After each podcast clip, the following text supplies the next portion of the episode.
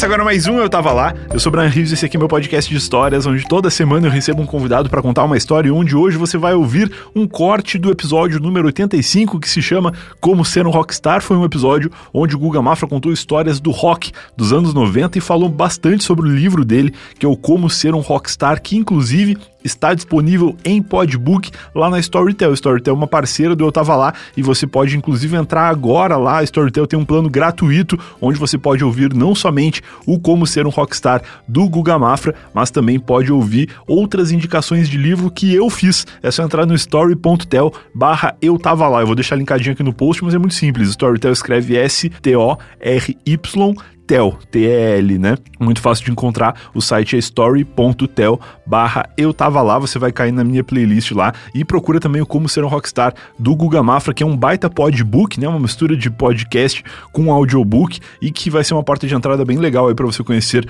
o universo dos audiobooks e também conhecer o aplicativo da Storytel, que é completamente projetado para você ouvir audiobooks. E se você gosta de podcast, com certeza vai gostar também de ouvir audiobooks. story.tel barra eu tava lá. Entra nesse link aí que você vai ver minha playlist e tem também um podcastzinho que eu gravei lá de 10 minutinhos falando dos livros que eu indico e por que que eu tô indicando cada um desses livros e o que eles representam para mim, para você começar a conhecer essa plataforma legal aí e ouvir audiobooks também, além de podcast. Antes da gente ir para as histórias do Guga Mafra, só lembrar que os cortes do Eu Tava Lá são um oferecimento do Promobit, Promobit .com.br ou procura por Promobit na loja do seu smartphone, baixa o aplicativo deles, faz o login lá e vem fazer parte da comunidade Promobit, que é uma comunidade de pessoas que amam ofertas, que amam promoções e cadastram promoções todos os dias lá na plataforma, onde você pode também cadastrar promoções que você achar legal, que você veio pela internet, ou então simplesmente ficar navegando lá, como se você estivesse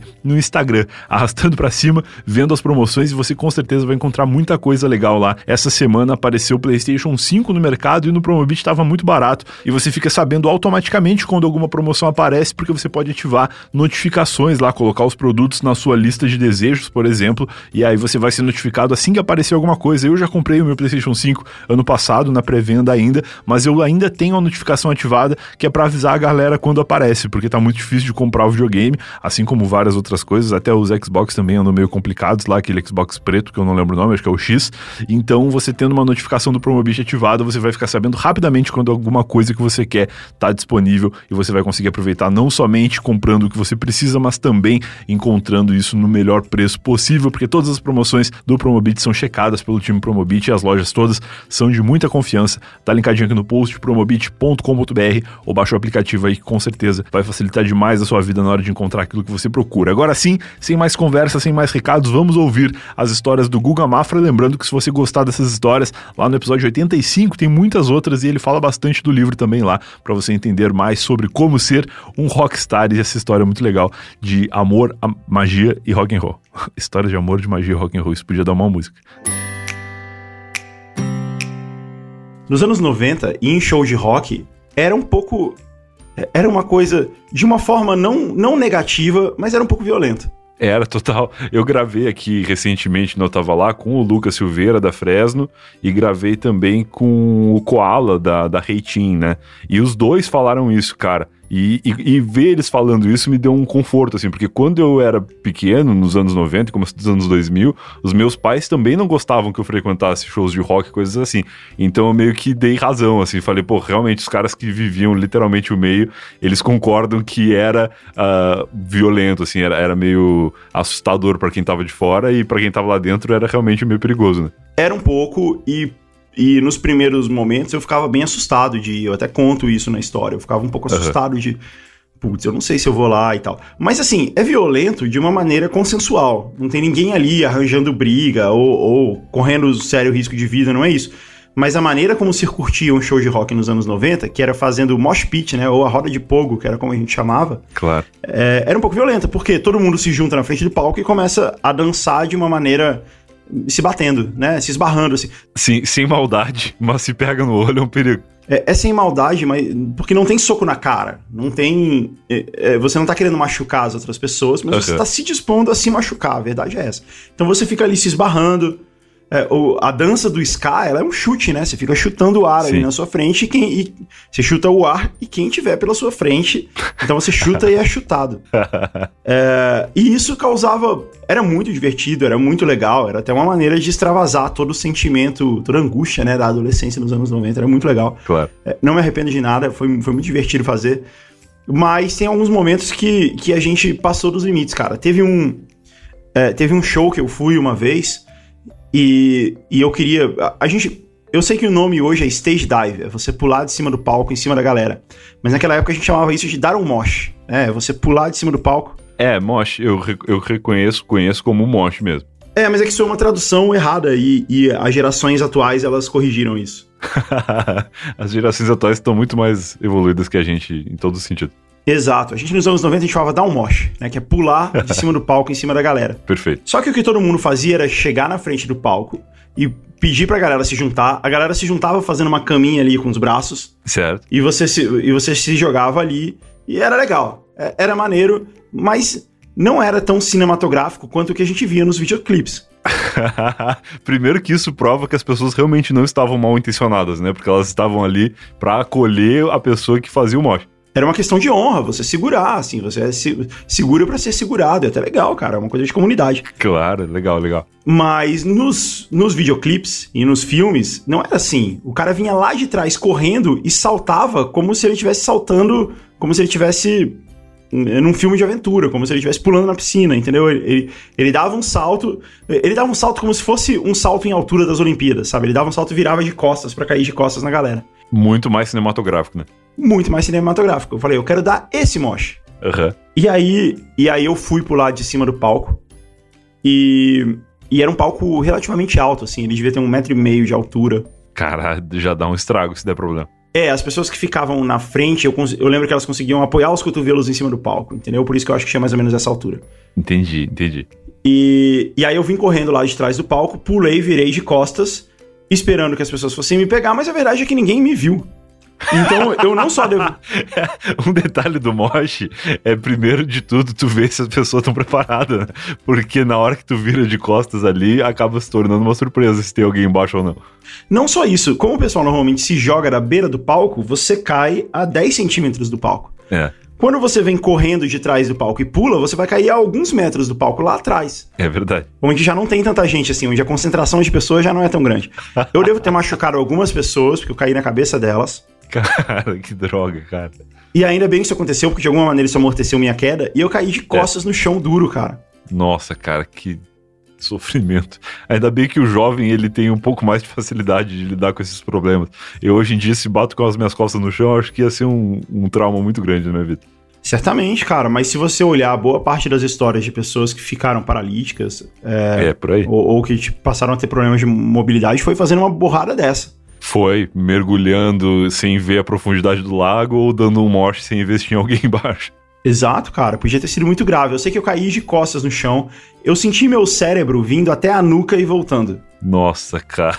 É, e, e, eu fiquei muito tonto, passando muito mal. Que merda. Mas eu, ten, eu me levantei com vergonha, né? Me levantei rapidão. e por sorte não aconteceu nada, mas eu podia ter, ter me machucado muito ali, cara podia ter dado uma merda muito grande. Nesse momento, tu era um, um fã de rock que tinha subido no palco só para isso? Ou tu já tocava como uma banda e tu largou teu instrumento para realizar esse sonho? Não, eu era um fã, eu tava assistindo o show. Eu já tocava com a tá. minha banda né, na, na, época, mas nesse caso eu tava assistindo o show e subi no show pra, fazer isso. Eu Entendi. acho que foi num show do, da banda Dungeon, que é uma banda lendária do metal brasiliense. Que legal. E acho que foi o último show deles, inclusive. Caramba, cara. É, porque eles tinham, eles tinham acabado já e eles tinham se reunido para esse show. Foi. De despedida. É, até onde eu sei, foi um show legal. que legal. Tinha um cara em Brasília, esse cara é lendário no, na cena roqueira de Brasília, que a gente chama ele de Homem Palco. Homem Palco? Bom. Homem Palco. Esse cara era um maluco, cara. Ele era um cara enorme, assim, um cara, um cara muito grandão e, e, gordo, assim. Então ele, ele ocupava um, um grande espaço. Ele era homem palco porque ele era bom de palco ou porque ele parecia um palco de tão grande que ele era? Você vai, você vai descobrir. a, maioria, a maioria dos shows que aconteciam em Brasília eram em teatros ou, ou, casas de show que o palco é baixinho, né? Isso é comum em, em lugares pequenos. O palco tem, uhum. sei lá, 30 centímetros de altura, ele é só uma plataformazinha ali Sim. pra banda ficar numa, é, numa altura diferente do resto da plateia. Legal. Mas ele é pequeno, né? Uhum. E não dá para você dar um moche de um palco que é uma plataforma de 30 centímetros de altura ou algo assim. É, tem que pular bem alto para conseguir. Exato. Então, esse cara, que era um abnegado do rock, o Homem Palco, o nome dele verdadeiro era Hector, uhum. ele ele, ele ia até a beira do palco, ele se abaixava no palco, colocando com os punhos fechados no, no piso do palco Nossa. e as pernas no, no piso da plateia. Então, formando com as próprias costas uma plataforma para que as pessoas pudessem subir e pular. Agora eu entendi. Cara, que maravilhoso. Ele resolvia o problema do jovem que queria dar um moche, mas não tinha um palco à altura, literalmente, para poder realizar esse sonho. Então ele virava ali o trampolim de moches. Exato, como ele mesmo. Ele era muito grande, ele devia ter quase dois metros de altura e ele era muito pesado também. Ele era, ele era. Ele não só era gordo, mas ele tinha um ombro largo, sabe? Ele tinha um porte físico muito grande. Ele era o Fordo, né? Que é o gordo forte da turma que ajuda as pessoas em qualquer. Uh, qualquer eh, problema, assim, de preciso que tu me defenda ou preciso que tu me arremesse em cima de uma multidão. Sim, ele era muito forte. E, e um cara muito legal também. E e, então, como ele mesmo não podia dar um moche, porque a galera não ia, porque ele não ia conseguir pular e a galera não ia conseguir segurar ele, é, era essa essa era a maneira de ele participar do movimento. Então que ele legal. se abaixava, as pessoas. Só que, cara, todo mundo muito louco e muito feliz com isso acontecendo, as pessoas perdiam ali um pouco o cuidado com as costas do, desse herói. então as pessoas vinham correndo de trás do palco e davam um pisão em cima das costas dele para conseguir pular mais alto. De coturno, né? De coturno, muitas vezes de coturno. Então, ele, esse cara vivia machucado, cara. E, e já teve apelo da família dele pedindo pra gente não fazer mais isso, porque as costas dele estavam muito machucadas. E eu realmente não sei o que aconteceu com ele. É, provavelmente deve ter, procurando na internet, alguém deve achar aí o que aconteceu com ele, porque ele é realmente uma figura lendária de Brasília. Mas tá aí um cara que se machucava também voluntariamente pelo rock. Que legal, cara. É, vários exemplos de solidariedade no mundo punk aqui, né? O, o mundo do rock se unindo em prol da diversão, além, acima de tudo. Pois é, uma outra história também, também desse tipo do rock de Brasília, uma história extremamente trágica e, e muito improvável, é. aconteceu com um colega nosso, que, que era o Mané. Ele tinha uma banda sensacional de hardcore, chamada Boca de Boró. Bom nome, bom nome. E ele tocava guitarra na banda. E esse cara era um cara muito legal, cara. Um cara muito gente boa, todo mundo gostava dele. E um dia ele tava fazendo um show com a banda dele. E ele era o guitarrista da banda. E o show acabou, ele e o outro guitarrista jogaram palhetas pra plateia, como era muito comum. Legal. É, o show tinha sido um sucesso. E o baterista foi jogar as baquetas pra plateia, que era uma coisa comum também. Acontece em muitos shows de rock. Uhum. O baterista jogou a baqueta pra plateia e ela fez um movimento rotativo e fincou no olho do mané.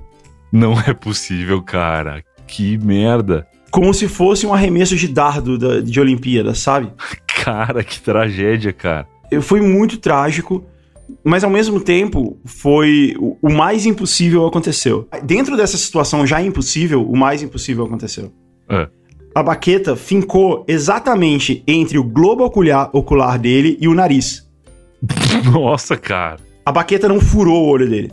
Sim, ela entrou num vão que já existia no, no corpo dele ali. Exato, ela entrou no vão entre o globo ocular dele e o nariz dele e ficou e ali ficou fincada. Ela entrou alguns centímetros ali para dentro. Eu não vi a cena, eu só sei da descrição que ele fez depois. Que horror, cara. Então, é, eu só posso eu só posso imaginar o que aconteceu. Mas fincou a baqueta dele ali, ele ficou desesperado, mas ele teve o autocontrole de não arrancar a baqueta. Ah, caralho, que é. De segurar a baqueta no lugar para mim, essa é a parte mais impossível da história, porque o cara arremessar a baqueta e encaixar dessa forma é um negócio incrível. Agora, o cara que teve a, a baqueta penetrada no olho e não tirou, para mim, esse cara é um herói, porque ele tem que enxergar com um olho só o, o perímetro ali pra ele poder sair da, da situação e, e, cara, é um negócio muito impressionante. Eu, na hora, teria arrancado com certeza. É, talvez seja um reflexo, né? Mas eu sei que ele não, não tirou a baqueta na hora. Eu sei que foi chamar uma ambulância, eles foram pro hospital e ele foi pro hospital com uma baqueta fincada no olho e só foi tirar lá. E, e ele recuperou a visão. Ele fez. Ele tirou a baqueta no hospital, fez uma série de cirurgias. Ele passou meses sem poder ir pra escola, porque ele não podia forçar a vista em nenhum, em nenhum aspecto. Entendi. Então, ele não podia te- ver televisão, ele não podia ler. Ele ficava no escuro pra evitar ficar tentando enxergar as coisas. Nossa, cara. E então ele passava os dias em casa, isso num mundo sem podcasts, cara, imagina. Ele passava os dias em casa é, no escuro, com as cortinas fechadas, o mais escuro possível, pra ele não ficar tentando enxergar as coisas, sem ver televisão, só ouvindo música, porque era a única coisa que ele podia fazer. E que ele angústia, ficou, cara. Pois é, ele ficou vários meses assim, é, sem poder ir pra escola, né? Porque lá ele forçaria a vista. Sim. E ele se recuperou, cara. Ele ficou bom. Eu, eu não sei, ele provavelmente deve ter passado por algumas cirurgias, por, por, por vários tratamentos. Lógico, lógico. Mas eu sei que no fim das contas, apesar de toda essa tragédia, ele, ele se recuperou, ele ficou bom. E voltou pra escola, voltou a tocar, ficou tudo bem. E ele, e ele sa- saiu bem dessa, desse trauma. Ele ficou, ele ficou bem em relação a isso. Saiu bem, saiu com uma baita história pra contar e um aprendizado que provavelmente ele nunca mais ficou de frente pro baterista né, nesse momento. Pois é, não só ele, né? Como eu conto essa história, e muitos outros amigos dele provavelmente devem contar essa história também, que foi uma das coisas mais incríveis que a gente já ficou sabendo que aconteceu. E eu nunca mais vou conseguir ver um baterista jogando as baquetas sem lembrar desse momento agora. E sem pensar que você tá- pode estar correndo um risco, né? É, eu uso óculos, né? Então eu me sinto um pouco mais seguro. Mas por outro lado, se o impossível acontecer de novo, no meu caso vai ser pior, porque ele vai trazer alguns cacos de lente junto da baqueta pro meu olho. É, ele ia, ele ia ter que fincar, mas se bem que do jeito que ele, ele pode fincar entre o seu óculos e o seu nariz, que foi mais ou menos o que aconteceu ali. É, seria realmente incrível, mas é possível realmente. É, uma, uma outra parte do impossível dessa história é que ele se virou para olhar o baterista nesse momento, porque ele normalmente fica de costas pro baterista, né? Então foi, foi um. Foi um. Foi muito uma tempestade perfeita. Perfeito. E absurda, né? De tudo isso ter acontecido. Mas o bom é que nessa história toda não furou o globo ocular dele, ele pôde se recuperar, felizmente. Que bom, cara. Porque isso foi, foi realmente uma coisa muito triste. Foi, foi triste pra todo mundo. Imagina as pessoas ao redor olhando aquela cena, cara. Isso é o tipo de coisa que pessoas que não tem nada a ver acabam desmaiando só de, de olhar. É, exato. E.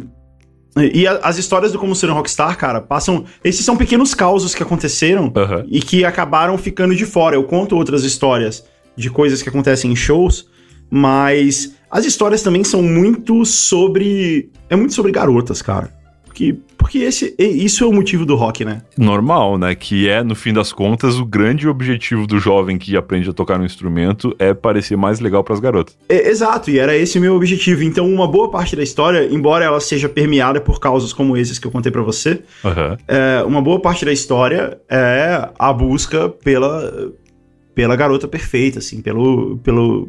A busca pelo amor perfeito. É uma história de amor e de rock. É assim que eu, que eu tenho falado dela.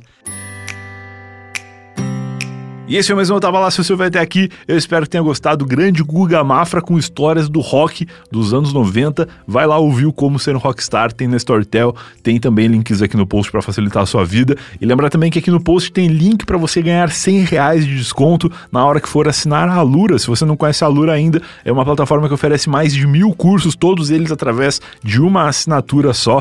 E essa assinatura tem 100 reais de desconto se você entrar por esse link que eu falei, alura.com.br barra promoção barra eu tava lá, tá aqui no post. E no post tem também link para você baixar o PicPay, um aplicativo que facilita muito a sua vida aí na hora de pagar e de receber dinheiro, especialmente sem contato físico nesse momento de pandemia. Com o PicPay você pode pagar por QR Code. Se você tá no estabelecimento ali, chega no caixa, fala que quer pagar com QR Code e aí a pessoa que tá operando a maquininha vai ativar lá a opção QR Code, você vai escanear pelo seu celular sem contato físico, vai conseguir fazer qualquer tipo de pagamento e se você é um lojista, você também pode receber pagamentos com QR Code. É só dar uma conferida na maquininha que você usa aí, que provavelmente tem a opção de receber pagamentos com QR Code. Isso vai facilitar muito a vida do seu cliente e vai facilitar a sua também, porque é mais uma maneira aí de receber pagamentos, beleza? E a gente se vê de novo então no próximo episódio do Eu Tava Lá.